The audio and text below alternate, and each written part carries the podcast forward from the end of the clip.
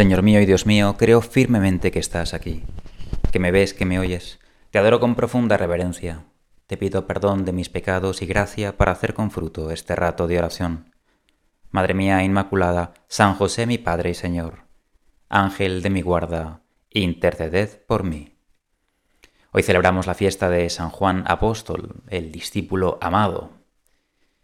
Juan conoció a Jesús siendo muy joven, un adolescente. Y se ve que era un muchacho con muchas inquietudes porque primero sigue a, San Juan Bautista. Pero claro, este le hace ver que, que el Cordero de Dios, aquel que quitaba los pecados del mundo, eras tú, Señor. Y por eso va detrás de ti. Maestro, ¿dónde vives? Pregunta, maestro, ¿dónde vives? Y tú, Señor, mirándole a los ojos con profundo amor, ¿no? nos imaginamos esa escena, ¿no? Sería maravillosa, única. Le respondes, ven y verás. Ven y verás, ¿no? Y efectivamente ahí, ahí se quedó, ¿no? Y pasó todo el día junto a ti, también con su hermano Andrés. El, el, apóstol, San Juan, ¿no? se queda prendado de Jesús, se enamora completamente de ti, Señor. Y no me extraña. Juan comprende que a partir de entonces todas sus fuerzas y todas sus energías, toda su vida, en definitiva, estarían dedicadas a su amistad contigo, Señor. Y de hecho, en la última cena, en la última cena lo, vemos recostado sobre tu pecho. Él no dice como San Pedro, te seguiré donde quiera que vayas, Señor, te seguiré, te seguiré. Pero de hecho, eh, no se aparta de ti. Y tampoco en el momento malo, cuando los demás han huido. No teme dar la cara por ti, Señor. San Juan será el único de los apóstoles que estará al pie de la cruz, junto a María. De hecho, fue a través de, San Juan que Cristo nos dio a, su propia madre. Gracias, Juan, por, por tu oportunidad, ¿no? qué oportuna tu presencia al pie de la cruz. Porque San Juan era de aquellos hombres fuertes, con carácter, que, no se achican fácilmente. Aquellos que, vamos, es mejor tener de tu lado. Y tan es así que, al menos en una ocasión, probablemente serían varias, ¿no? Tú, Señor, tuviste que, moderar su ímpetu y apelar a, a su misericordia. Por ejemplo, en el momento en el que, movido por su celo, sugiere que estaría bien, estaría bien mandar fuego que castigara aquellos que te habían despreciado, Señor, a aquellos pecadores. La vida de San Juan debió de ser apasionante. Y todo porque se enamoró de ti, Señor. Porque quedó prendado de tu persona. San Juan es sin duda uno de los personajes principales del Evangelio. Pero pensemos un momento en los personajes secundarios o incluso en aquellos que ni siquiera salen en el Evangelio, porque su contacto con, contigo, Señor, sería mínimo, o, simplemente porque pasaron inadvertidos. ¿Cuántos de esos quedarían prendados de ti, Señor? ¿Cuántos verían en ti al Mesías? ¿Cuántos se enamoraron de tu personalidad, de, tu cariño, de tu alegría? No creo que fuera difícil enamorarse de ti. Las personas de corazón limpio fácilmente se enamoran. Pero ¿qué ocurrió con todos aquellos? ¿Qué ocurrió con todos aquellos? ¿Qué, fue de ellos? ¿Perseveraron en aquel amor? Porque enamorarse es fácil, pero crecer en el amor, perseverar en el amor, renunciar a uno mismo por amor, eso es más difícil. Y seguro que, que muchos de esos personajes secundarios perseveraron en su amor. No me cabe duda, aunque no aparezcan en el Evangelio, ¿no? nos ha llegado su testimonio. Pero el testimonio de Juan sí nos llegó. Este joven, San Juan, se enamoró de ti, pero no dejó que esa llama se apagara. Y seguro que no le faltaron motivos para que aquel amor se enfriase. ¿Acaso el, el mundo no le ofrecía a San Juan otros atractivos, otras novedades, otras experiencias interesantes también, a las que estaba renunciando por seguirte, Señor. Porque el corazón puede entregarse, pero la decisión de entrega es preciso renovarse día a día, ¿no? Día tras día, un día y otro, ¿no? No es solo cosa de un instante.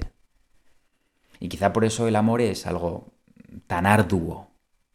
Porque seguir los impulsos de la juventud, entregarse a una persona en un momento determinado, renunciar a todo por amor en un instante concreto, refleja sin duda que existe generosidad, que se trata de un alma limpia. Pero aquello, que me perdonen algunos, no es excesivamente difícil. El enamoramiento nos lleva mm, a que podamos renunciar a muchas cosas sin que, sin que cueste demasiado.